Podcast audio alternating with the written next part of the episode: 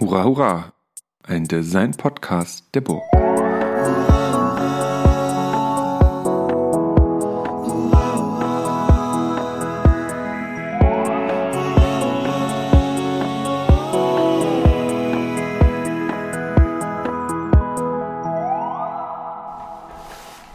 Herzlich willkommen zu einer neuen Folge des Hurra Hurra Podcasts und ähm, wir sind der Design Podcast der Burg Giebichenstein Kunsthochschule Halle. Mein Name ist Christian Zöllner, ich bin Prof im Industriedesign und in dem Podcast rede ich mit Akteurinnen, Akteuren aus der Designausbildung, den Designstudien oder eben auch Leuten, die schon fertig studiert haben. Und heute ähm, habe ich die große Freude, äh, Claudia Walde zu Gast zu haben. Hallo Claudia. Hallo.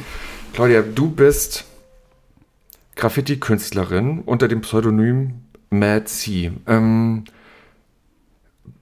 wie soll ich nicht ansprechen? Claudia? Ja, Claudia ist okay. Claudia ist okay.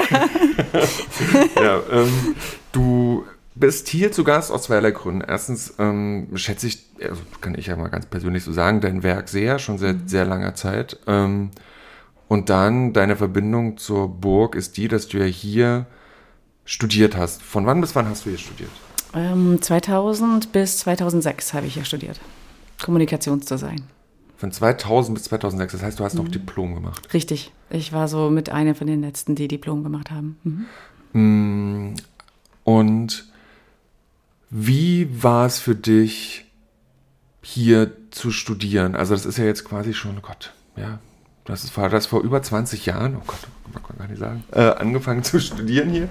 Und ähm, da war noch vieles anders. Gerade als wir hier so durch, die, durch den Campus geschlendert sind, hast du erzählt, dass, ähm, dass sich vieles verändert hat. Mhm. Ähm, wenn du zurückblickst auf, die, auf den Studium, ähm, und da will ich gleich mal ganz straight einsteigen, wie, was, was war wichtig an dem, an dem Studium?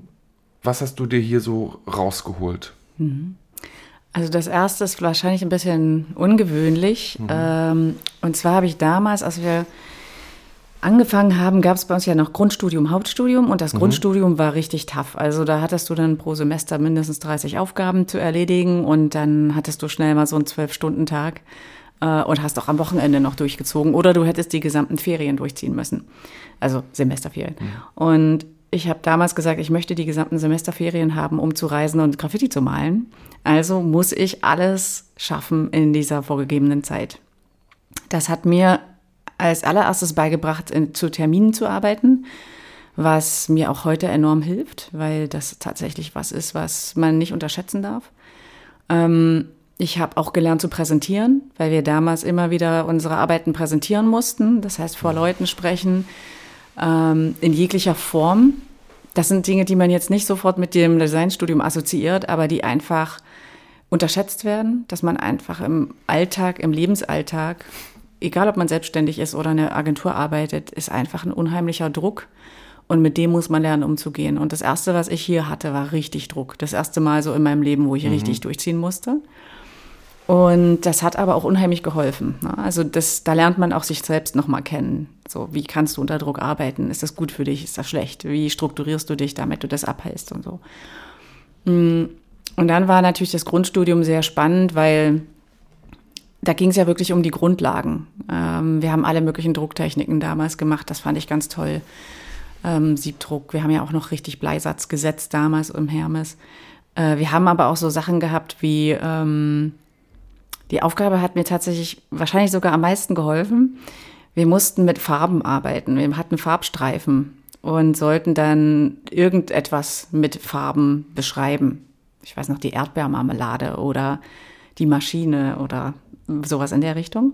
Und dann hatte man immer Farbstreifen drei, fünf und sieben oder sowas in der Richtung. Und die konnte man in verschiedenen Stärken verschiedenen Farbschattierungen und so weiter in einem kleinen Format abliefern. Damals war ja auch alles noch handgemacht. Mhm. Ne? Da war nicht so viel mit Computer wie heute. Und das fand ich auch total spannend, weil einfach diese ganzen verschiedenen Aufgaben ähm, alles Dinge waren, die ich noch nie gemacht habe. Das waren alles Dinge, über die ich nie nachgedacht habe. Und ich glaube, alles, was mit Kreativität zusammenhängt, passiert immer nur, wenn man aus seiner Komfortzone rauskommt wenn man etwas macht, also auf ein Problem stößt in irgendeiner Form oder etwas macht, was man vielleicht nicht so gewöhnt ist. Ähm, und da gab es hier natürlich auf einmal extrem viel davon. Jetzt bist du ja ähm, 2000 an die Hochschule gekommen und aber ja schon, so habe ich das zumindest den damals wahrgenommen, ja schon aber unglaublich sehr gute Graffiti-Sprüherin gewesen. Also mhm. auch, ich, vielleicht kannst du das selber nochmal einordnen, aber meines Erachtens ja auch schon mindestens bundesweit, aber eigentlich international renommiert. Mhm. Ähm, was, oder andersrum, gab es da für dich so eine Art von Clash aus so einem gewissen Street Knowledge, was du mhm. ja, ne, du, was du dir erarbeitet hast, ja. und dem, dass das jetzt plötzlich so eine Art akademischer Designbegriff, Kunstbegriff da dazu kommt. Ne? Also, mhm. und vielleicht auch mit welcher Motivation bist du denn überhaupt dann eigentlich von dem Wissen, was du dir, oder dem Stand, den du dir erarbeitet hast, dann, dann doch nochmal studieren gegangen? Mhm. Also, als ich hierher kam, so das Thema Graffiti hat hier keinen Professor interessiert, das wurde alles mhm. belächelt. Das wurde komplett abgetan, ja. Ähm, und ich habe das damals für mich so gelöst, dass ich das völlig getrennt habe. Also ich habe quasi zwei Leben gelebt. Ich mhm. habe das Studium gelebt und das, die Semesterferien. In den Semesterferien war ich Graffiti-Sprüherin und im Studium war ich halt äh, Designstudentin. Ähm, auch damals konnte man sich ja gar nicht vorstellen, wo das mal hinführt, dass man davon leben könnte oder was auch immer. Ne? Dass halt auch Graffiti in, in der Gesellschaft einen anderen Stand bekommen würde. Ähm, und das war auch in meinem Denken so. Also für mich war klar, das ist ein Hobby, aber das ist so eine große Leidenschaft, die kann ich nicht ablegen.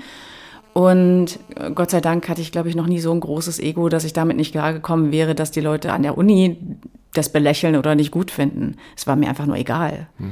So, ähm, aber ich glaube, es hätte schon Vorteile gehabt, wenn ich mehr hätte einbringen können. Das ist mir dann tatsächlich passiert, im Hauptstudium aber erst. Da hatten wir einen Gastprofessor, den Norbert Grabrisch, ähm, der dann auch später mein Studium, also mein äh, Diplom betreut hat und dann auch noch länger geblieben ist. Und der hat Corporate Design gemacht. Und Corporate Design würde man jetzt nicht gleich erstmal mit Graffiti assoziieren, aber er war für mich tatsächlich einer der besten Lehrer hier an der Hochschule, die ich hatte Einfach weil er jemand war, der keinem Studenten seinen eigenen Stil aufdrücken wollte. Weil das ist immer so ein Problem gewesen, was ich bei den vielen Professoren gesehen habe. Die mhm. haben halt ihren Stil und ihren, ich sage jetzt mal, Geschmack. Und wenn die Studenten den nicht erfüllt haben, war es manchmal echt schwierig, muss man einfach so sagen. Und der Norbert Gabrisch war überhaupt nicht so. Mhm. Der hat wirklich immer Fragen gestellt. Und er hat sofort gemerkt, wenn man sich nicht wohlfühlt oder wenn das nicht zu einem passte. Und bei ihm habe ich dann damals ähm, tatsächlich ein Design gemacht, was basierte so ein bisschen auf, das sah schon mehr so aggressiv Graffiti-mäßig aus. Also nicht, wie man es jetzt wirklich mit Graffiti assoziiert, aber da habe ich das erste Mal eindeutig das mit reingebracht, wo ich irgendwie herkomme. Ähm, und dann plötzlich hat es auch funktioniert. Das weiß ich noch, wie bei mir so richtig im Kopf so ein Knoten aufging, weil ich endlich mal das zusammenbringen durfte. Ne? Also es ging lange, dass ich das parallel fahren konnte, aber wahrscheinlich war da schon unterbewusst auch so ein Leidensdruck da, dass das eben nicht zusammenging. Ja? Und ähm, bei ihm hat das dann tatsächlich funktioniert. Und dann habe ich ja auch mein Diplom über das Thema eigentlich gemacht. Also mein Diplom ähm, ist am Ende in ein Buch gemündet, das äh, Stamson Hudson verlegt hat, das Sticker City. Und da ging es um äh, Plakate und Sticker in der Street Art Kultur.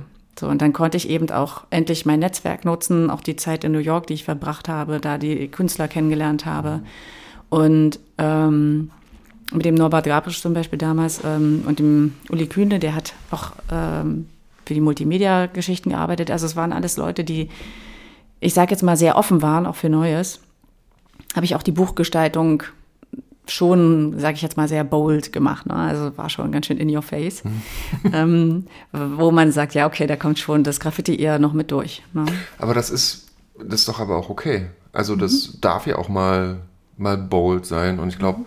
wenn, wenn wir Gestaltungsausbildung oder Lehre darin gehend begreifen, junge Menschen zu empowern, sich selbst auszudrücken, aber das nach Qualitätskriterien zu machen, die eben nicht subjektiv sind, sondern irgendwie dann doch einen objektiven ähm, Tenor folgen. Also, dass man sagt, naja, man kann schon aus dem Raster rausspringen, aber dann muss das Raster aber vorher kennen mhm. in, in der Art und Weise. Und da wäre eher noch mal eine Frage dazu, weil du sagst, naja, das war am Anfang so ein Pressure, ne, dass du versucht hast, diese Aufgaben auch entsprechend der Zeit zu erfüllen, damit du eben äh, dein Graffiti in den, äh, in, den, in den vorlesungsfreien Zeit machen kannst. Ähm, würdest du aber jetzt sagen, naja, als es dann aber plötzlich ging, dass, es, dass du es eigentlich miteinander kombinieren konntest, würdest du dann trotzdem immer noch auf dem Standpunkt bleiben, naja, dass dieser Druck so, so nötig ist in dieser, mhm. in, in, in der Grundlagenausbildung? Weil da, das, da mhm. bin ich immer selber noch so hin und her gerissen, ob das wirklich mhm. so sein muss, dieser, dieser Pressure. Ich glaube, ehrlich gesagt, das muss man unterteilen. Ist mhm. das jetzt für die, also fragst du danach nach der Kreativität oder der Kompatibilität für die Gesellschaft? Für die Kreativität Vielleicht. bin ich der Meinung, muss es nicht sein. Mhm. Aber du musst irgendwann dein Geld verdienen. Ja. Und dafür muss es sein. Ja. Also ich weiß, dass auch die Märkte sich heute verändern, dass man auch in Bali arbeiten kann, wenn man möchte, für Agenturen in Deutschland. Solche Sachen gab es mhm. bei mir alles damals nicht. Ja. ja. Also man hat viel, viel mehr Freiheiten und Möglichkeiten. Aber letzten Endes, also auch wenn ich das jetzt aus meinem Alltag sehe, ich bin ja keine Designerin mehr, ich bin reine Künstlerin. Mhm. Aber wenn ich nicht abliefere, wenn ich zur Ausstellungseröffnung nicht fertig bin und die, die Bilder hängen nicht, dann kann ich nichts verkaufen ähm, dann wird auch kein Galerist mehr mit mir arbeiten. Ähm, und das kannst du auch aufs Design runterbrechen. Wenn du in einer Agentur arbeitest, sowieso, dann habt ihr Abgabetermine, Präsentationstermine. Mhm. Ähm, das hast du aber auch als freiberuflicher Grafikdesigner. Du musst lernen, zu Terminen arbeiten zu können und auch unter Druck arbeiten zu können. Das darf nur kein Dauerzustand sein. Ich glaube, das ist dann auch ganz schwierig. Man muss halt wirklich so eine Balance lernen, aber man muss wissen, okay, wenn es jetzt hier so zwei, drei Wochen richtig Druck gibt, dann muss ich den auch schaffen. Mhm. Aber Kreativität entsteht in, in Ruhephasen. Du hast gerade von deinem, ähm, von deinem New York-Aufenthalt erzählt. Ich habe dann mal so ein bisschen gegoogelt. Das ist ein Stipendium gewesen? Genau, ich habe damals ein Stipendium bekommen von der Palmel Foundation. Die gibt es, glaube ich, gar nicht mehr. Äh, oder konnte man ein Praktikum in New York gewinnen. Und da haben die dann aus verschiedensten Branchen für drei Monate äh, Leute dahin geschickt. Und die haben dann auch vermittelt zwischen Agenturen ähm, in diesem Bereich, also auch im, im Modedesign. Da waren halt dann Modedesigner oder Fotografen.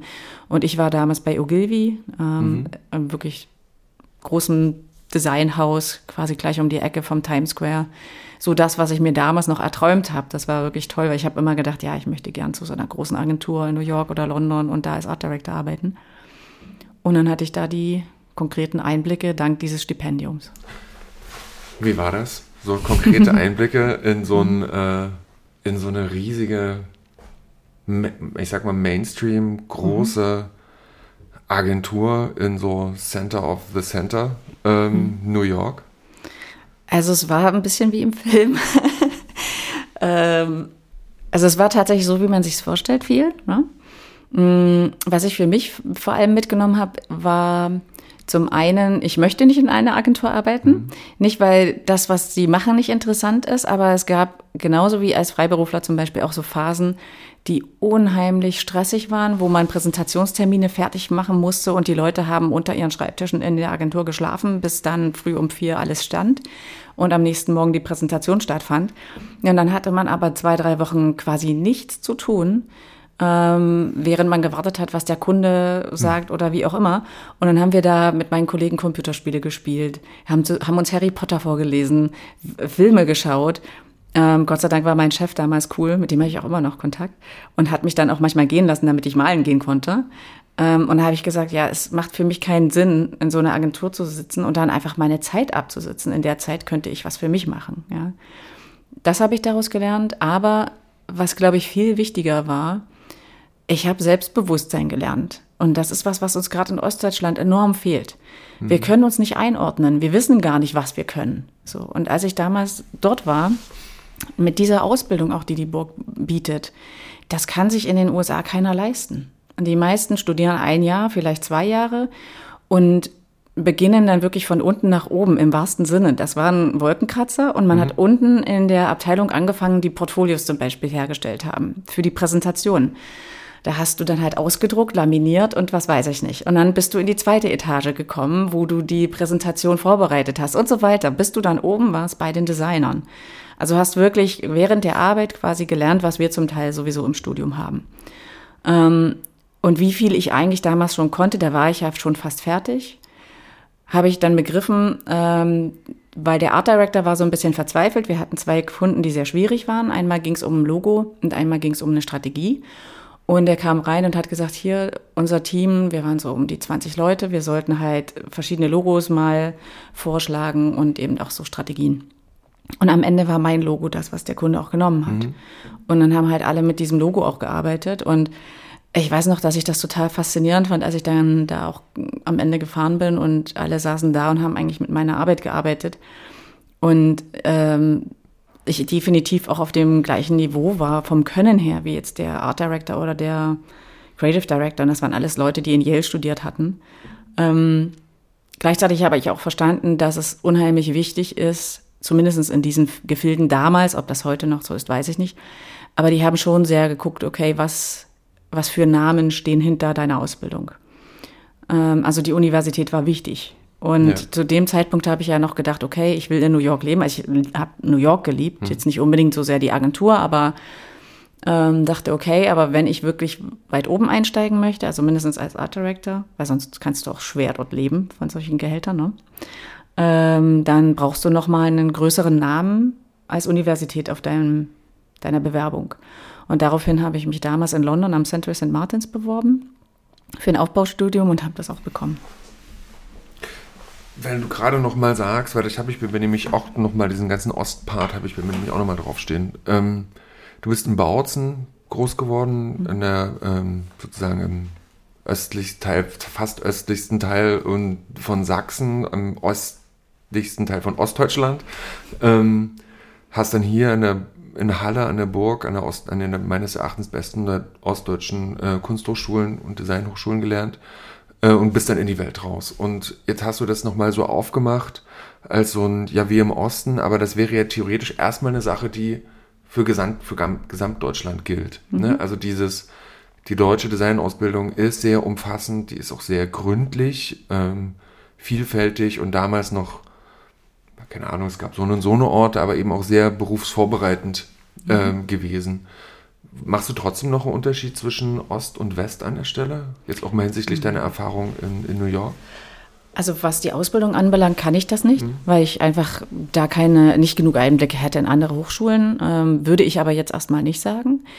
Von der Mentalität aber schon, mhm. weil wir einfach, also zumindest meine Generation noch, ich kann mir vorstellen, dass die nächsten Generationen das nicht so sind, aber ähm, wir sind nicht so groß geworden damit, dass wir uns präsentieren oder dass irgendwie der, das Individuum was Besonderes ist oder was Besonderes kann oder was auch immer. Ne? Ähm, und das fiel mir dann schon manchmal schwer, mit diesem Selbstbewusstsein aufzutreten, was da auch nötig ist und war.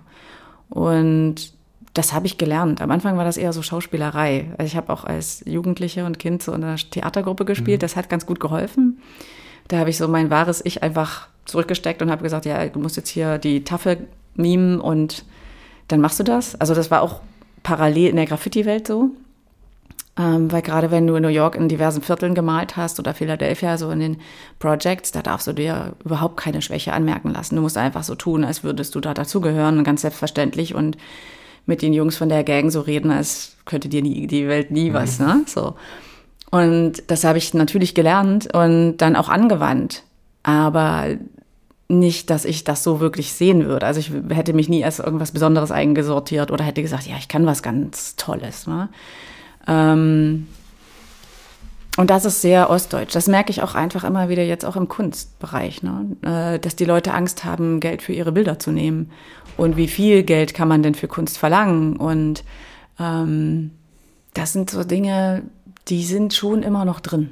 Warum, weiß ich nicht. Da müsste man vielleicht andere hm. Gebiete fragen. Hat, die, hat, hat dir die Zeit geholfen, so das so abzulegen? Oder hattest du Role Models oder, mhm. ähm, oder Mentorinnen, Mentoren, die dir auf diesem mhm. Weg, wie du es gerade gesagt hast, von der Designerin zur äh, Künstlerin mit einem mit Standing, was du eben, was nicht von Mas ich verzeih mir, von so Maskerade äh, und Minderwertigkeitskomplexen geprägt ist? Mhm.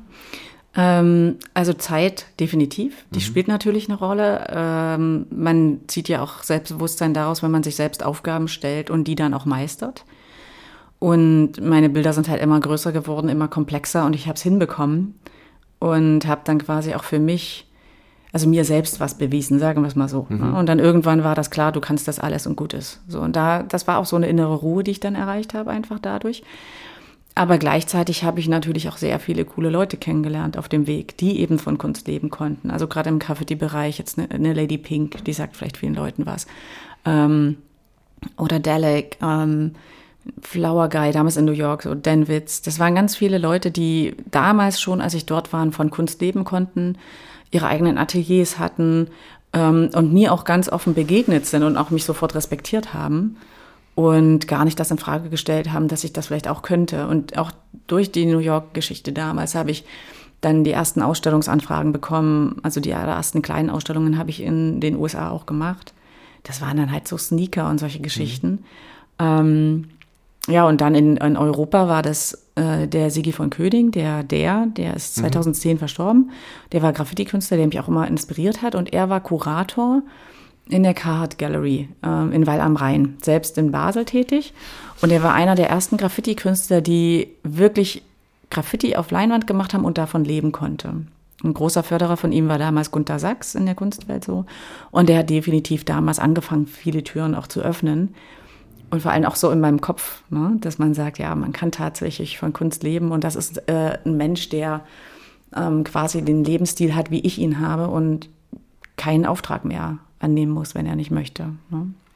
Und hast du das ähm, in London dann, ich sag mal, professionalisieren können oder profilieren können, so dein, dein Standing als Graffiti-Sprüherin, aber immer noch in einem, weil du ja immer noch diesen Scope auf diesen, äh, auf dieses Art Director Business hattest, also mhm. konntest du das da schon so vereinen, so mergen oder war mhm. das dann wieder so eine, so eine Trennung?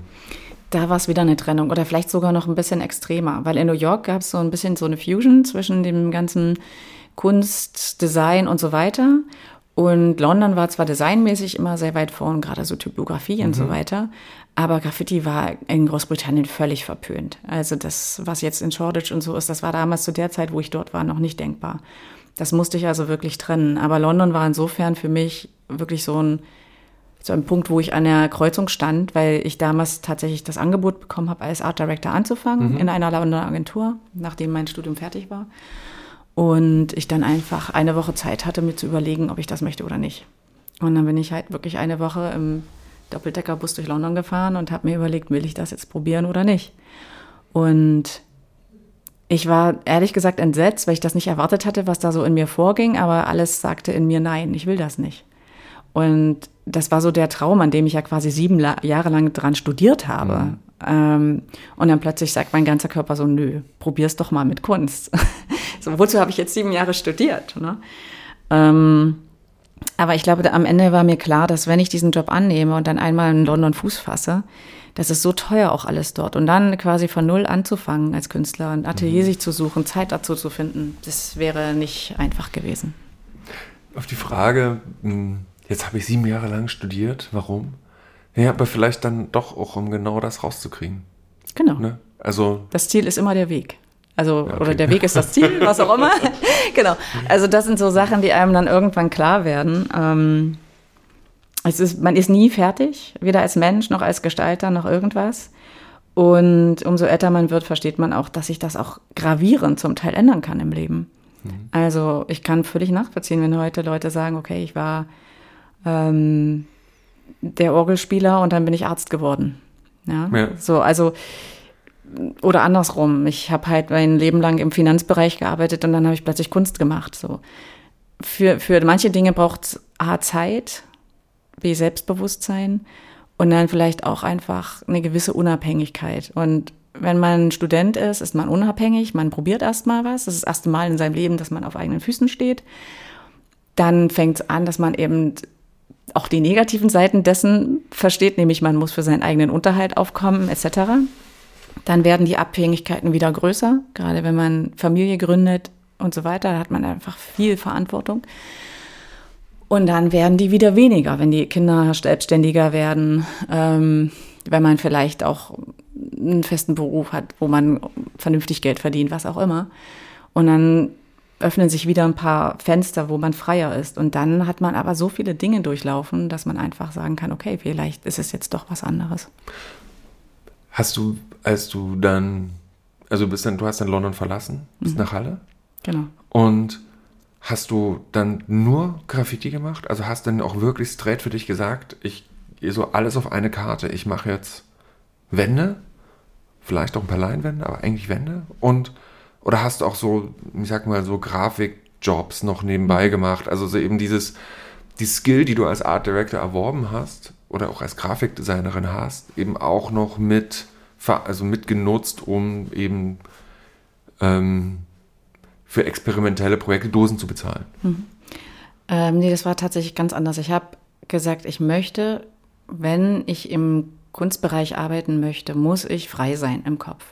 Und dann kann ich nicht wie im Designbereich äh, für Kunden arbeiten. Mhm. Und du kannst nicht von heute auf morgen einfach Bilder verkaufen. Das funktioniert nicht. Du könntest vielleicht Fassaden gestalten für Geld, aber dann sagen die, ich möchte gerne den Hund, die Katze und äh, das Auto an die Wand. Das ist genau das, was ich mhm. nicht wollte. Das heißt, ich habe tatsächlich mit einem Freund zusammen äh, eine kleine Agentur gegründet und dann haben wir halt Designaufträge gemacht, tatsächlich auch viel ähm, im Ausland. Ähm, das lief aber mehr recht als schlecht, weil wir beide auch einfach keine Leute sind, die Kundenakquise oder sowas gern machen. Ähm, und wir hatten auch dann einen sehr schwierigen Kunden, der gesagt hat, ja, das gefällt mir nicht, möchte ich nicht bezahlen. Das mhm. kennt, glaube ich, irgendwie jeder Designer mal, das Thema. Ne? Ähm, und dann ging das tatsächlich auch so weit, dass wir einen Anwalt brauchten. Den Anwalt habe ich am Ende aber mit dem Geld finanziert, den ich über die Kunst verdient habe. Mhm. Und das verschob sich dann langsam. Also am Anfang habe ich sogar noch gekellnert, weil ähm, ich ja quasi von null nochmal angefangen habe. Weil ich gesagt habe, okay, mit der, mit nebenbei so ein bisschen Grafikdesign machen, damit würde ich nicht genug verdienen. Und ich brauche aber halt auch wirklich Zeit so im Kopf, um einfach zu gucken, wo geht die Reise hin. Und dann waren das drei Jahre, die nicht einfach waren. Das war viel Suche, wo geht's eigentlich hin, viel ausprobieren, viel ja auch überhaupt erstmal auf Leinwand arbeiten, das habe ich ja nie gemacht. So, das habe ich mir quasi immer hinten angestellt, weil ich gesagt habe, nein, das mache ich sowieso nie. Und dann muss man erstmal lernen, damit überhaupt klarzukommen. Also ich habe ja dann für mich selber quasi noch ein neues Studium gemacht, nämlich das, das wie bekomme ich Graffiti auf Leinwand. Aber warum, also ne, das ist in, deiner, in, dem, in dem Buch von äh, Street to Canvas, ähm, wird dir der Shift auch schön dargestellt, so mhm. von ähm, vom Lettering zum, zu, und Characters zu mhm. immer mehr abstrakten Linien. Kannst du selber vielleicht nochmal beschreiben, was das ist? Mhm. Mm. Und ich habe das als auch als immer aus einem Auge, immer so ein Auge auf die Graffiti-Szene beobachtet, dass dann eben, wenn, wenn so eine gewisse ähm, so ein gewisses Alter bei bestimmten Graffiti-Sprühern und Sprüherinnen eintritt, die dann anfangen, die, die Galerie zu suchen, mhm. die nicht mehr die großen Wände zu malen, sondern eben diese eben Leinwände. Ist es eine, mhm. ist es eine ganz klare Marktfrage, weil das kann ich verkaufen, oder gibt es da noch eine noch einen anderen Challenge dahinter, der, mhm. der dazu führt, das machen zu wollen? Oder auch eine Emanzipation vom, von der Street hin zu, nee, ich bin ein ernstzunehmender Künstler, ernstzunehmende Künstlerin. Ich glaube, all das. Also ich glaube, das mhm. kommt alles rein. Zum einen, natürlich muss jeder irgendwie davon leben und mhm. man äh, kann, also heutzutage gibt es schon viele Optionen. Ich kenne auch viele Künstler, die machen eben nur Fassadengestaltungen, sehr großformatig. Und davon kann man auch gut leben, auch wenn es eben die eigene Kunst ist. Da gibt es inzwischen den Markt mhm. dafür. Mm, aber für mich persönlich war es immer die Suche nach der Herausforderung. Mhm. Irgendwann gab es keine Herausforderung im Graffiti mehr. Ich konnte mit der Sprühdose, Entschuldigung, aber ich konnte mit der Sprühdose alles malen, was ich ja. wollte. Vom Fotorealismus zum Abstrakten, egal was. Die dünnste Linie, die dickste, das ist, ja, ich habe nachts gemalt, ich habe Züge gemalt, ich saß im Knast, ich habe alles, Entschuldigung, ja. So. Ähm, und dann fragt man sich irgendwann, wenn man irgendwie 15 Jahre Graffiti gemacht hat, ja, was denn jetzt noch? Es wird langweilig, ganz einfach. So, also das ist einfach eine Typfrage, aber für mir wurde es langweilig. So. Ähm, und dann habe ich auch immer wieder das Gefühl gehabt, so ja, zumindest damals war das halt oft so, man malt halt den Schriftzug, einen Charakter daneben, hat irgendein Thema vielleicht und das sind dann irgendwelche abgemalten Filmplakate oder was auch immer. Ist spannend, kann man technisch sich aus, austoben, aber es ist eben nicht das eigene. Und ich habe dann eben auch wirklich tief gegraben in mir selbst und gesagt, so, okay, was bin ich denn? Was gibt's vielleicht noch nicht in der Form? Also ich sage, es gibt nie was Neues, es gibt immer Variationen, aber trotzdem, wo ist denn meine Variation von dem Ganzen? Ähm, und ich glaube, das ist für viele, die in ein bestimmtes Alter kommen, Thema. Ich weiß, dass es auch einen rein physischen Aspekt gibt, weil die Fassaden, die ich male oder gemalt habe, die höchste war 56 Meter hoch. Ist das die in New Jersey? Ähm, New Jersey und Abu Dhabi. Abu Dhabi mhm. war ein Meter höher. aber das ist am Ende bei der mhm. Größe auch nicht mehr relevant. Ähm, aber man geht absolut an seine physischen Grenzen dessen, was machbar ist. Ähm, auch hatte ich immer Höhenangst, mhm, ähm, habe dann quasi die Höhenangst herausgefordert, weil das auch wieder ein mhm. Challenge war. Ähm, mir macht es immer noch nicht Spaß, in 56 Meter Höhe in so einem Korb zu hängen, aber ich krieg's hin, so. Und das hilft deinem Selbstbewusstsein. Das hat nicht von wegen, ich beweise es jemand anderem, sondern für mich. Was kann ich eigentlich alles leisten, wenn ich das möchte? Ja. Mhm. Ähm, und Selbstbewusstsein hilft immer auch bei Ideenfindung. Also das heißt nicht die Arroganz, die, die ist, glaube ich, kontraproduktiv. Dann denkt man immer, man steht über allem. Das ist ganz schlecht. Aber wenn man weiß, okay, ich kann schon recht viel und ich limitiere mich nicht selbst. Wenn ich was können möchte, kann ich es auch schaffen. Das hilft unheimlich. Und das war so eine Kombination. Meine Bilder sind immer größer geworden draußen. Und gleichzeitig parallel dazu habe ich sie aber auch mal kleiner gemacht. Und das sind zwei völlig unterschiedliche Herausforderungen. Weil wenn man Graffiti klein auf eine Leinwand malt, das funktioniert nicht. Also das sieht halt aus wie so aus einem Blackbook, so ein Graffiti-Piece, weiß ich nicht. Also ich persönlich, mir gibt das gar nichts. Egal von wem das ist, auch. Also wenn es so ein Wildstyle ist, was, so ein, was versucht, so ein, so, ein, so ein Wandbild zu sein, genau. das aber auf mhm. Leinwand ist. Genau. Also mhm. da finde ich, das, das gehört in die Straße, da hat es eine ganz andere Energie. Ja, aber auf einer Leinwand funktioniert es nicht. Auch die Technik der Sprühdose, dann so ein Graffiti-Piece da auf so eine Leinwand zu malen, hm, äh, es sieht tatsächlich auch nicht schön aus. Also da, da, denkt man so, nee, das ist keine schöne Qualität. Mhm. Ähm, und daraus ist dann auch entstanden, dass ich gesagt habe, nein, ich muss jetzt einfach gucken, wie ich mich auf Leinwand weiterentwickeln kann. Und dann habe ich das halt auch mal wieder an die Wand getragen, wieder zurück von der Wand, was ich da ausprobiert habe, auch mal auf Leinwand anders umsetzen zu können, zum Beispiel mit Pinsel. Und dann ging das immer so hin und her. Und quasi draußen wurde es immer größer und drin immer kleiner.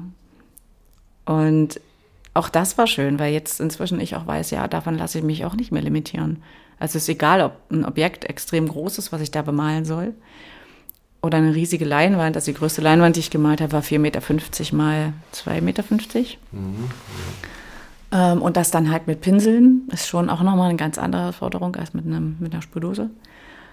Und das macht einen schon sehr frei. Ich glaube auch wirklich, dass wenn man Gestalter sein möchte, der neue Ideen entwickeln kann, dann muss man das Handwerk beherrschen. Also ob es jetzt die Sprühdose ist, das Computerprogramm, die Bleistifte, was auch immer. Wenn ich schon weiß, dass das Medium wird mich limitieren, dann kann ich ja immer nur innerhalb dessen, was ich überhaupt kann, arbeiten. Aber wenn ich alles gelernt habe, dann bin ich nicht mehr limitiert. ich glaube, das ist der mhm. Vorteil der Burg, weil die eben so viel einem beibringen. Und ähm, was machst du gerade mehr?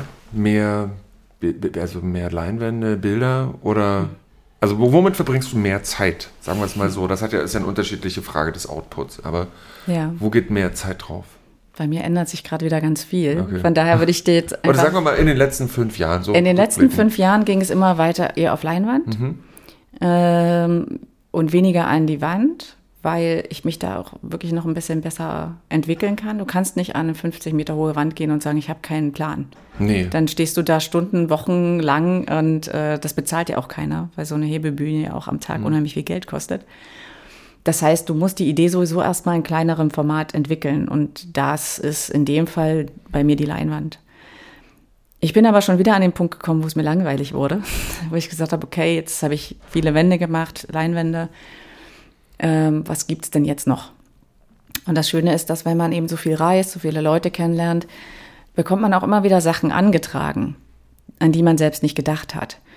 Und eine davon war vor, ich überlege gerade, das war kurz vor der Pandemie, also das erste Mal war, glaube ich, 2016 und dann nochmal 2019, 20 habe ich mit Adolf Winkelmann gearbeitet in, in Dortmund. Mhm. Ist ähm, das ist ein Regisseur, also er kommt eher aus dem Filmbereich. Mhm.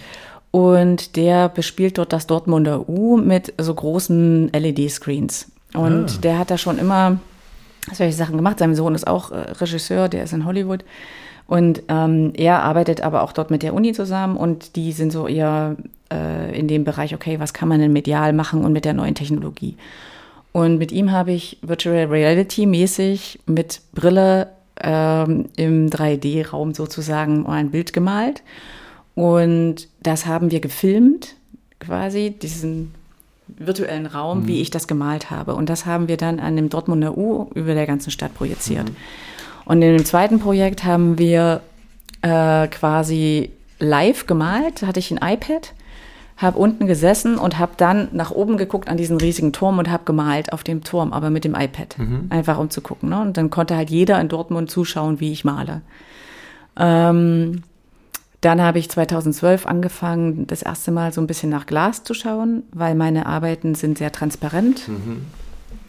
Und dann habe ich gesagt, okay, vielleicht funktioniert das auch mit Glas, mit Plexiglas, was auch immer, habe da mit Materialien gespielt. Und auch das ist dann so weit gediegen, dass ich jetzt ähm, dieses Jahr eröffnet das Museum Reinhard Ernst in Wiesbaden. Und da habe ich fünf große Glasinstallationen in diesem Museum, die sind fest verbaut, zusammen mit äh, Katharina Grosse und noch dem, oh, ich glaube, Hartmann, den Vornamen vergesse ich immer, Entschuldigung. Also es sind drei mhm. Künstler, die jetzt dort auch in Glas arbeiten, auch zum ersten Mal. Ähm, und das ist halt fest im Bau mit verankert. Ich habe damals auch den Architekten kennengelernt. So ein Kunst im Bauprojekt dann am Ende? Richtig, genau, aber quasi eigentlich Kunst im Bau. Mhm. Und das finde ich halt so spannend, weil ich war immer am Bau und ich bin auch immer danach gekommen. Jetzt bin ich aber Teil des Architekturprozesses gewesen auch. Also ich habe gemalt diese Bilder wurden dann in Glas umgesetzt. Das sind aber auch drei Trägerscheiben. Das heißt, es ist eigentlich schon fast eine Skulptur. Ähm, die kann man auch anfassen. Das ist auch fast schon blindenfreundlich, kann ich mal, kann ich sagen, dass auch jemand, der blind ist, das ertasten kann. Weil, weil, weil, es, weil, weil es so ein starker Farbauftrag ist oder weil es digital, hm. weil es irgendwie nee. CNC draufgebracht ist? Nee, das ist tatsächlich wundgeblasenes Glas. Ich war auch in der Glashütte mhm. in Waldsassen. Das ist Antikglas, so wie man es früher gemacht hat, für Kirchen und so weiter. Und das hat eine ordentliche Stärke. Und das wird dann zum Teil ausgeschnitten, ausgefräst, geätzt. Und dann gibt es äh, wieder andere Schichten, die werden richtig drauf gemalt und dann eingebrannt, die Farben. Das ist also eine Mischung. Und gerade da, wo das eben draus geätzt ist oder geschnitten ist, das sind dann wirklich Teile, die dann die werden verschweißt mit der Trägerscheibe und damit hat man dann eben ganz viele Ebenen, die man auch wirklich physisch anfassen kann. So. Und das ist auch wieder was ganz Spannendes. Und digitale Kunst habe ich gemacht und so weiter. Also es geht gerade in ganz neue Richtungen, auch was das anbelangt. Ich gucke gerade, was es eigentlich an neuen Technologien gibt und was kann ich mit den Technologien machen. Mhm. Weil ich glaube, das ist nochmal ganz spannend. Ich finde das, was so diesen, gerade dieser Gang in diese VR, finde ich total spannend. Ich kann mich mhm. erinnern, dass vor zehn Jahren vielleicht Dime mal sowas gemacht hat mit hm. so einem VR-Tracker und dann hat er das gemacht und das war ja für mich ne, das erste Mal, dass dass das schlüssig, dass jemand, also dass, dass überhaupt mal überhaupt jemand mit so einer Expert, dreidimensionalen Denkexpertise sich auch wirklich der Räumlichkeit mhm. annimmt, weil ich habe ich hab mein Diplom 2007 gemacht zum Zeichnen im Raum. Mhm. Ähm, und ähm, da haben wir damals mit dem Fraunhofer Institut Werkzeuge entwickelt, wie das gehen kann. Da war das mhm. aber nicht keine Virtual Reality im Sinn von so einem enclosed ähm, Headset, sondern das war wie so eine Art Holodeck, mhm. muss man sich vorstellen. Also ein Raum, der hinterleuchtet ist und der so eingestellt ist und du hast ja quasi eine transluzente Brille und die ähm, durch eine Technologie kriegst du dann, die wird dir das imaginiert, dass du sozusagen wirklich den Strich ziehst und dann äh, vor dir, der wie, bei, wie im Raum schwebt mhm. und du kannst drum rumgehen. Und da hatten wir auch schon von Anfang an Graffiti-Sprüher dabei, weil wir festgestellt haben, dass die eigentliche Zielgruppe, nämlich Designer und Ingenieure, damit mit dieser Technologie nicht umgehen konnten, mhm. weil nämlich der ganze Körper plötzlich reinkommt. Und es war so beeindruckend, wie wie man hat, wir haben die, die, ähm, die Ingenieure oder, oder Designer Kreise malen lassen. Mhm. Und dann konnte man ja sozusagen weggehen von der Seite und dann hast du gesehen, was der für einen Bogen macht. Ähm, im, weil, weil, der, weil der Körper ja, also es, ich habe danach wirklich auch erst angefangen, mich damit mhm. näher zu beschäftigen, weil der ganze Körper ja, der, die Hand will ja am Körper dranbleiben, aber der Graffiti-Sprüher konnte die Wand imaginieren und hatte also konnte mit, dem, mit der Schulter nachgehen und so den mhm. Wert, eine richtige Vertikale erarbeiten. Und das fand ich unglaublich interessant und spannend. Und das ist nochmal so ein anderer Punkt, der sprengt das vielleicht, aber was für ein mhm. körperliches Wissen eigentlich im Graffiti drinsteckt, das in, ähm, in vielleicht in einem, in einem kleinskalierten Darstellen so gar nicht drin ist. Und wenn man sich deine Bilder anguckt, also das ist ja riesengroß. Das ist ja mhm. unglaublich riesengroß, wo nochmal die Frage, naja, wie, wie funktioniert eigentlich das Entwickeln an so eine, an so eine, ähm, an so eine Skalierung? Und die Räumlichkeit finde ich dann aber wiederum total interessant hinsichtlich so einer Art Skulpturalität. Spielt das bei denen, also weil du gerade mhm. schon mal von diesen Glassachen gesprochen hast, also eben auch da, ne, Wand, Leinwand, Fläche hin zu einer raumgreifenden Sache, das fordert ja auch mhm. mehr Raum ein. Und jetzt beschreibst du natürlich auch noch, ja, das ist ja nicht nur Gestaltung am, äh, nee, Kunst am Bau und dann bekommst du immer zuletzt, also forderst du jetzt auch mehr ein, also Mitsprache, mhm. mehr Raum, mehr. Genau. So ist es. Also das ist ja auch das Schöne daran, dass umso mehr man Projekte Angebot bekommt, umso mehr kann man auch selektieren mhm. und äh, kann ja dann auch selber entscheiden, in welche Richtung geht das. Und gerade das, was alles so Experimente sind, Dinge, die ich eben noch nicht konnte, also auch das Thema Skulptur an sich steht jetzt im Raum. Ja, ähm, ja. genau. Äh, und ähm, das, ich finde das halt unheimlich spannend, weil ich dann auch merke, so, oh, okay, da fühle ich mich jetzt plötzlich nicht mehr wohl, weil das habe ich ja so noch nicht gemacht. Da fehlt mir das Handwerk, das, was ich eben in ganz vielen anderen Bereichen gelernt habe. Das Handwerk Glas kann ich jetzt auch. Also ich kann viele Handwerke, die ähm, mir so in der Zeit begegnet sind, aber jetzt bin ich wieder an dem Punkt, wo ich wieder neu lernen muss. Und das finde ich total spannend. Vielleicht ist ja das auch nochmal so, weil es ja in diesem Podcast auch im Designstudium, Designausbildung gibt, eben ja auch eine, eine Sache, die grundsätzlich vermittelt werden soll und will, ist genau diese Befähigung, sich Sachen neu beizubringen. Also dass das eben dass es eben nicht endet mit dem Skillset, was du mal erlernt hast und dann arbeitest du ewig, sorry, was war es damals, Freehand und Quark Express, äh, und sondern du musst halt jetzt, was ist ich, jetzt ist es halt Figma oder sowas, mit dem die. Leute mhm. arbeiten, auf einer so Grafikdesign, äh, UX-Ebene. Ähm, aber dass genau diese, dieser Wille auch weiterzugehen, das muss man ja wollen an der Stelle. Ne? Hattest du mal so ein Ne, weil das klingt jetzt bei dir alles so straight und so, yeah, und niemand frontet Claudia. Ähm, hattest du aber auch mal so Phasen, wo du gemerkt hast, so, pff, ich bin ja damit bin ich jetzt durch. Also weil du mhm. von, auch von diesem Finanzbeamten gesprochen hast, der dann plötzlich in die Kunst geht. Mhm. Also wo du mal gemerkt hast, so, okay, ja, was, was waren das für Momente? Also natürlich, da gibt es ganz, ganz viele Tiefen auch, die, durch die man durchgehen mhm. muss. Auch ich glaube, wenn du nicht durch Tiefen durchgehst in deinem Leben, lernst du auch nicht wirklich was dazu. Das ist zwar doof, dass man das muss, aber ähm, das macht dich dann am Ende auch zu dem Menschen, der du bist. So, also ja, ich glaube, so im Kreativen bin ich nie an diesen Punkt gekommen. Ich war auch nie der Mensch, der gesagt hat, ich habe keine Idee. Gab es bei mhm. mir noch nicht. So dass ich gesagt habe, okay, das ist herausfordernd und dass die Idee, die ich entwickelt habe, vielleicht nicht so 100 Prozent war, da, das ja, mhm. aber dass ich irgendwie total auf dem Schlauch stand und gesagt habe, jetzt habe ich keine Lust mehr, das gab es noch nie. Aber äh, das rein physische, ja. Also ähm, ich weiß noch, ich hatte mal Phasen, da konnte ich zwei, drei Wochen nicht mal mehr einen Flaschenkassen anheben, weil es einfach mein Körper gestreikt hat und gesagt habe, ich kann nicht mehr ähm, bis zu einem Punkt, wo ich dann auch immer richtig äh, schwer krank war und dann monatelang ausgefallen bin, auch lange im Krankenhaus lag, weil es nicht mehr ging. Aber aus einer, aus einer, aus einer, aus einer Summierung der verschiedenen Projekte mhm. und ey, ich habe mir zu viel auf den Tisch gezogen, weil es läuft mhm. und auch aus so einem, aus so einem, ey, wow, ich bin selbstständig, ich muss Arsch in Bewegung halten, damit mhm. die Kohle stimmt? Oder, oder weil, weil die mhm. Tätigkeit des Sprühens und diese Riesenwände und das Reisen mhm. und diesen ganzen Kram auf die Substanz geht? Das ist eine Mischung, auf jeden Okay. Fall. Also ähm, zum einen habe ich einen unheimlich hohen Anspruch immer gehabt. Das tut nicht gut. Also Perfektionismus sein ist ein Fluch. So, also das habe ich Gott sei Dank ein bisschen so, das Perfektionistische habe ich ablegen können mit den Kindern, die ich dann bekommen habe, weil es dann einfach gar nicht mehr ging. Das macht dich aber natürlich auch nicht glücklich. Das ist auch ein Lernprozess. Dass das Nicht-Perfekte auch manchmal gut ist und dass in dem Nicht-Perfekten auch manchmal neue Chancen liegen. So.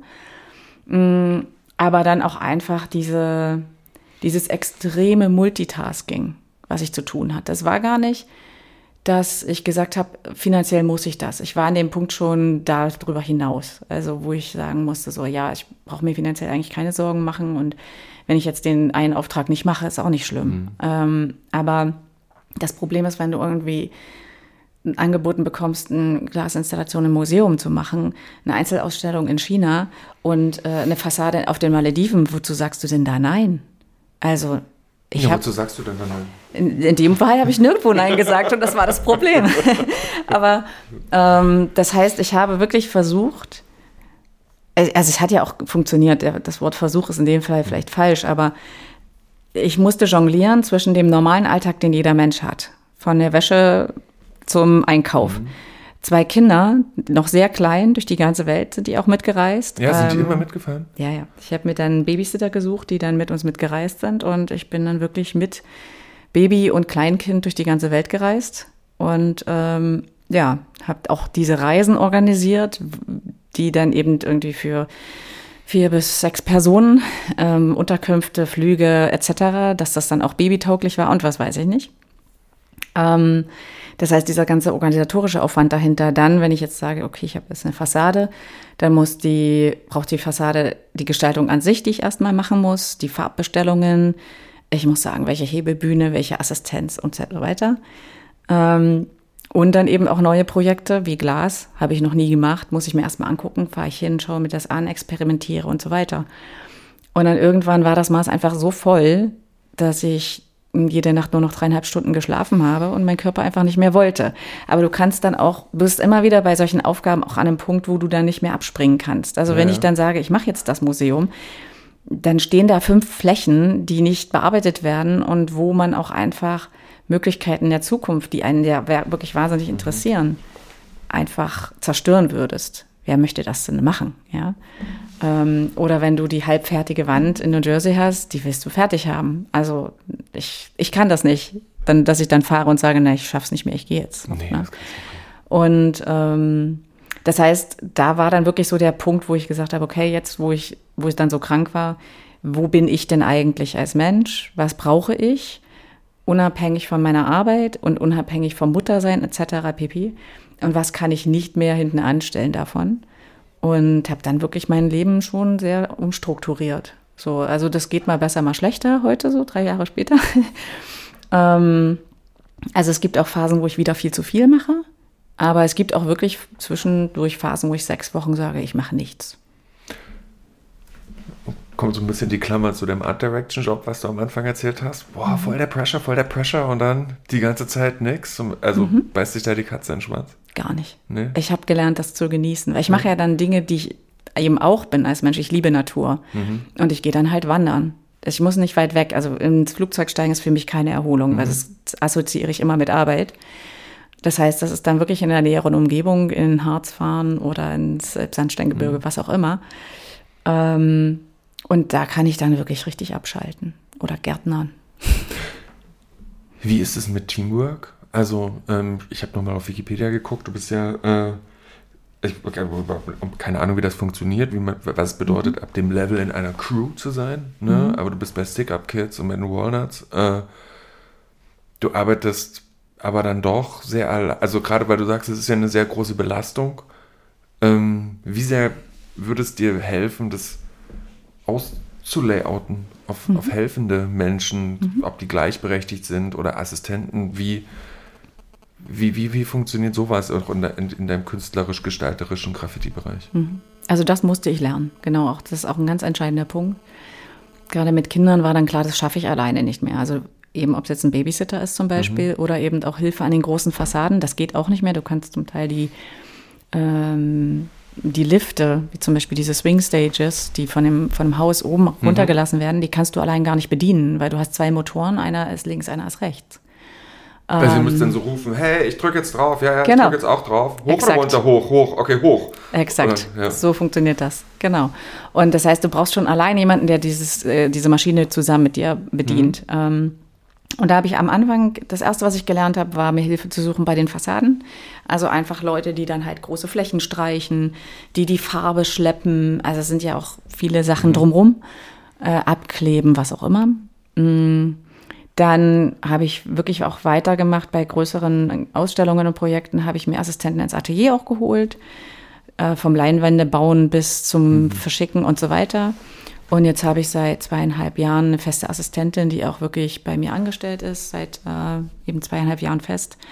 Und der bringe ich quasi Schritt für Schritt immer mehr bei, weil das ist das Hauptproblem. Ich kann jetzt keine Annonce in der Zeitung aufgeben, ich suche eine Assistenz für. Das ist, mein Job ist so ungewöhnlich, dass man so völlig verschiedene Gewerke einfach auch kennenlernen muss, dass es nur während der Arbeit geht. Also ich kann nicht einfach losgehen und sagen, ich finde jetzt hier XY. Noch dazu, weil es alles sehr klein ist, weil ich habe, also gut, mein Atelier ist jetzt 180 Quadratmeter, ist jetzt nicht so klein, aber trotzdem ähm, begegnet man sich ja die ganze Zeit. Das heißt, man muss auch irgendwie menschlich miteinander können. Das ist jetzt nicht so, dass man sagt, ich habe ein Team von 20 Leuten. Und wenn ich das habe, also das größte Team, was ich hatte für ein Projekt, waren zehn Personen. Ähm, die habe ich dann aber auch wirklich so ausgesucht, wo ich wusste, die kommen auch persönlich gut miteinander klar, weil die mussten zwei Wochen lang früh bis abends auch unter krassesten Bedingungen zusammen funktionieren. Und da zählt auch Menschenkenntnis. Ne? Das hat auch gut geklappt. War das, war das ein On-Site-Projekt oder war das ein Atelierprojekt? Das war ein On-Site und äh, vorher gab es aber auch noch ein Atelierprojekt. Da habe ich eine riesige Installation gemacht aus 45.000 Sprühdosenköpfen, Mhm. die äh, in verschiedenen Farben angemalt waren und dann wirklich auch so arrangiert äh, wurden. Und da waren wir auch zu neunt im Atelier. Wow. Ja, das ist. Also, aber, aber so, wenn du jetzt, aber so dieses Setting, eine Assistentin und du, das ist so ein Modus, der funktioniert. Und dann eben, äh, je nachdem, was das Projekt verlangt, wird mal kurz aufgefreelanced und dann ist er auch wieder okay. Genau, also im Moment funktioniert das gut so. Ähm, es ist halt nur interessant, weil die Medien, mit denen ich arbeite, werden jetzt immer ähm, verschiedener, sage ich jetzt mal. Ne? Also eben im digitalen Bereich, Glas und so weiter. Und da muss ich mir dann immer wieder von außerhalb halt Hilfe holen. Das sind alles Dinge, die ich allein gar nicht mehr stemmen kann. Ähm, wo ich quasi dann, wie so der Art Director, die Idee beisteuere, aber die Umsetzung eigentlich jemand anderes machen muss, weil ich das gar nicht kann. Also auch gar nicht die Maschinen habe. Wer kann denn jetzt so eine Glaskunst machen? Ne? Als nur als Beispiel. Ähm, das war auch was, was ich, was neu war und was ich lernen musste. Aber ich glaube, du kommst einfach zwangsläufig als Kreativer wenn du viel machst an dem Punkt, wo du es allein nicht mehr stemmen kannst, wenn du weiterkommen möchtest. Wenn du wirklich, das heißt jetzt nicht vom Erfolg oder vom Geld, darüber rede ich gar nicht, sondern in der Kreativität. Also wenn du dich nicht limitieren lassen möchtest, eben von einem Medium, das habe ich ja gesagt, es gibt nur eine bestimmte Menge, die du selbst können kannst. So, ähm, und dann musst du dir einfach Leute ranholen, die das können und die das für dich umsetzen können. Und das ist ja, also was du gerade beschreibst, das ist ja eigentlich so für viele Künstlerinnen und Künstler, die auf so einem, ich sag mal, auf so einem certain grade ähm, aufgestiegen sind, dass die eben, dass sie das genauso machen. Aber hast du dann auch, ich sag mal so, Freundinnen, Freunde, Menschen, mit denen du dich auf diesem Level, auf diesem super hohen Level eigentlich austauschen kannst, dir den Rat geben? Also, also, ne, das ist ja so, das wirkt, ich ja, es wirkt so, ne, ja, das ist, das, das Metzi und Metzi ist solid as a rock und, und macht das alles. Mhm. Ähm, und jetzt so im Gespräch merke ich, ja, das ist ein, eigentlich ein Prozess, den ich von vielen Künstlerinnen und Künstlern kenne, die aber auch alle eng miteinander verwoben sind und Mhm. ähm, sich darüber austauschen und sowas. Wer ist das so aktuell bei dir, mit, Mhm. wo, du, wo du denkst, okay, mit dem kann ich auf einem auf so einem professionellen Level so gut relaten?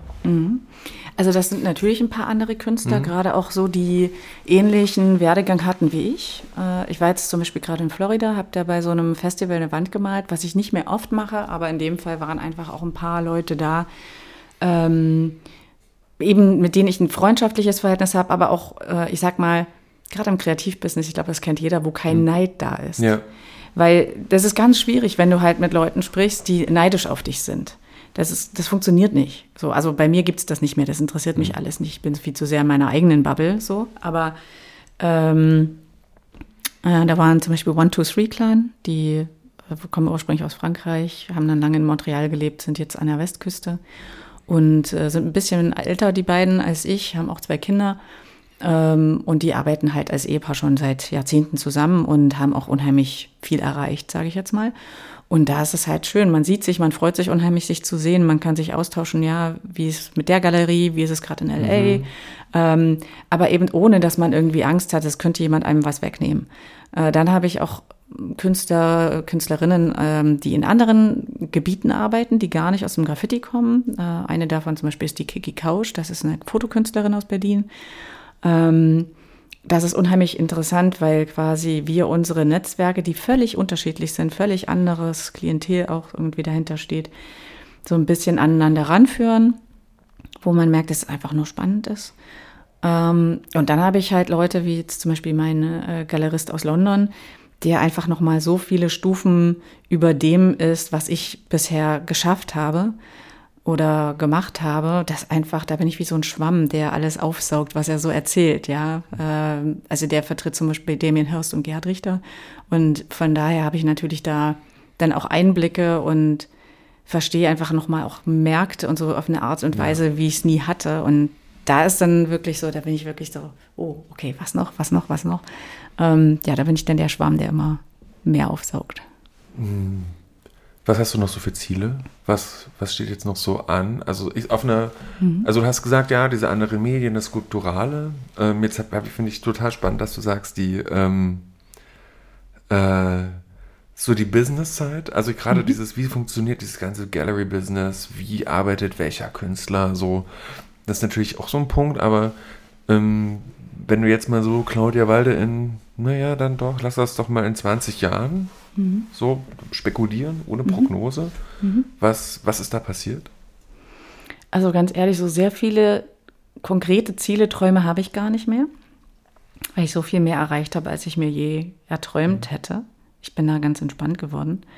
Aber ich glaube, wenn ich mir aussuchen könnte, hätte ich schon gerne noch eine Ausstellung in einem großen Museum mit so hohen Räumen, die ich bespielen kann. Und die Idee ist wirklich so was Komplexes zu machen, wo du von einem Raum in den nächsten gehst und in den nächsten und es ergibt sich daraus auch die Geschichte. Also mhm. was, was so komplex ist, dass man es wirklich jahrelang durchdenken muss, ne, dass es funktioniert. So, das ist so eine Idee einfach. Ähm, da geht es mir nicht um Bekanntheit oder Ruhm, sondern einfach, weil ich das total spannend finde, so eine Art Parcours äh, meines Lebens und meiner Kreativität mal machen zu können, vielleicht. Mm, aber das hätte ich ganz gern, dass ich das, wenn ich das sowas machen könnte, dann ist das fertig. Ich komme aber bitte nicht zur Ausstellungseröffnung. Nee. Ich möchte einfach nur noch allein meine Ruhe haben. Was heißt allein? Hm. Ich habe ja meinen Freundeskreis, aber ähm, dieses ganze Theater drumherum, was man ja auch zu einem bestimmten Grad mitmachen muss. Äh, und dieser ganze Hype um eine Person, die von mir aus können alle über mich reden, ist mir egal, aber hm. ich will das gar nicht hören. So, also das, das sind das ist tatsächlich eins meiner Ziele, dass ich nicht mehr zu einer Ausstellungseröffnung selbst hin muss. Könnte es nicht aber auch ein Ziel sein, dann damit okay zu sein, zur Ausstellungseröffnung zu gehen? Ja, das bin ich ja schon. Ja. Aber es ist einfach unheimlich anstrengend. Also, wenn man dann irgendwie zwei, drei Stunden mit Hunderten von Menschen spricht und ich möchte ja auch denen allen vermitteln, dass ich auch dankbar bin, dass sie kommen und dass sie Interesse haben. Mhm. Das ist ja auch ehrlich gemeint, ja. Ich möchte nicht, dass ich da der arrogante Künstler bin, der sagt, nee, ich habe jetzt keine Lust auf dich. Aber das ist einfach unheimlich herausfordernd für jemanden, der den, die meiste Zeit für sich allein im Atelier ja. vor sich hinmalt oder ganz oben an der Wand für sich allein hinmalt. Ja, das ist, das ist für mich die Herausforderung, sind so Menschenmassen. Also das kann ich, aber danach bin ich erstmal eine Woche für nichts mehr zu gebrauchen. Cool. Claudia, wir sind kurz vor einer Stunde. Ich finde es total super. Mhm. Ähm, mein, ich bin ausgequatscht. Wie ist denn das bei dir? Ja, ich glaube, das war sehr spannend. Ist ja auch immer so im Gespräch ergeben sich ja Dinge, da ja. reflektiert man auf Arten, die man ja selbst so gar nicht machen würde. Ja, ich bin gespannt, was so von der Burg noch zu hören ist. Das äh, hat sich ja schon ganz schön entwickelt. Also ich finde schon, dass die Burg sich ganz schön einen Namen gemacht hat, auch immer mehr und da auch auf einem guten Weg ist. Hätte ich damals ehrlich gesagt der Burg gar nicht so zugetraut. Tatsächlich? Naja, damals war die Burg halt so eine Institution, die solides Wissen vermittelt hat. Deswegen wollte ich ja auch hier hin. Mhm. Ich wollte ja eben diese ganzen Grundlagen und so weiter. Aber das war dann gleichzeitig auch so, wo man gesagt hat, hm, weiß nicht, ob das jetzt so das ist, wo ich jetzt gucken würde nach den neuesten Trends. Ja. Sage ich jetzt mal, oder Ach, wo es hingeht. Ähm, zumindest hatte ich so den Eindruck. Gerade als ich auch damals in London war, habe ich immer das Gefühl gehabt, London ist uns zehn Jahre voraus. Ähm, aber ich glaube, das gleicht sich immer mehr an. Ja, das ist spannend, ne? Weil wenn du das gerade so sagst. Ich kann mich erinnern, mh, als, als damals aus dem aus unserem, also wir sind ja, haben ja quasi so, den, so einen kleinen Teil gemeinsame Historie, ähm, äh, in, in demselben Jugendhaus plötzlich viele äh, angefangen haben, dann doch Kunst oder sowas zu studieren und einige an die Burg gegangen sind, war das für mich unglaublich. Also dieses, mhm. die sind an der Burg genommen worden. Das war so, mhm. so, mhm. also ja klar, Claudia Logo, aber so, so, das, und dann, ähm, ist für mich ist es immer so ein so ein Ort von, von also so ein, von so einem großen Qualitätsversprechen gewesen. Und mhm. vielleicht ist es aber auch so ein, ähm, was wirklich einfach sehr schwer war, erinnere ich mich. Also mhm. über so unsere Generation, die so um so 80, 81, 82 geboren wurden, äh, wir waren halt auch eigentlich relativ viele und auch im Osten relativ viele. Und klar sind einige dann sozusagen um die 2000er schon mal in den Westen gegangen oder haben sich international orientiert, aber von viele sind eben auch sehr im Umkreis geblieben so für mhm. ihre Gestaltungsausbildung.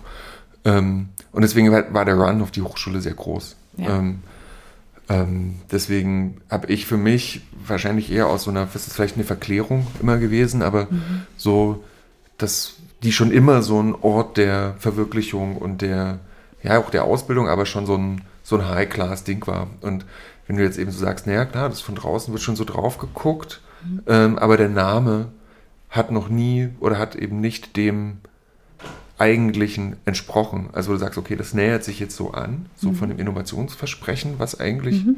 da dahinter steht. Das ist schon, äh, das ist schon ganz interessant auch zu hören, mhm. dass, das, dass sich da was verändert. Und ich glaube, das ist anscheinend auch nötig mhm. in dem Art Education Biz, wenn so viele ja. Studiengänge aufmachen, Hochschulen aufmachen.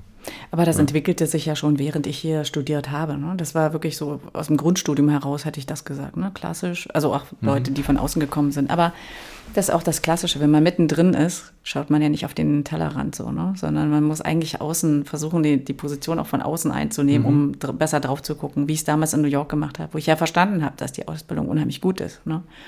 Aber also da war damals zum Beispiel auch ein anderer der das Stipendium auch gewonnen hatte, der hat in Offen, Offenbach mhm. studiert. Und die haben halt schon viel, viel mehr Technologien angewandt damals zum Beispiel. Das weiß ich noch. Also wir haben viel mehr mit dem Computer gemacht als die Burg noch. Was nicht unbedingt gut oder schlecht ist, das will ich gar nicht einordnen, mhm. aber ähm, zumindest hat man ja gesagt, da ist die Zukunft. Ne? So. Aber das, glaube ich, hat dann die Burg auch in den sechs Jahren, die ich hier, hier war, dann auch sehr schnell aufgeholt und inzwischen ja immer mehr. Ja. ja. Mhm. Cool, wir halten fest, Tellerrand. Claudia, ja. ähm, ich danke dir. Äh, liebe Hörerinnen, tschüss. Das war eine Stunde äh, Hurra Hurra Podcast mit Metzi, a.k.a. Claudia Walde.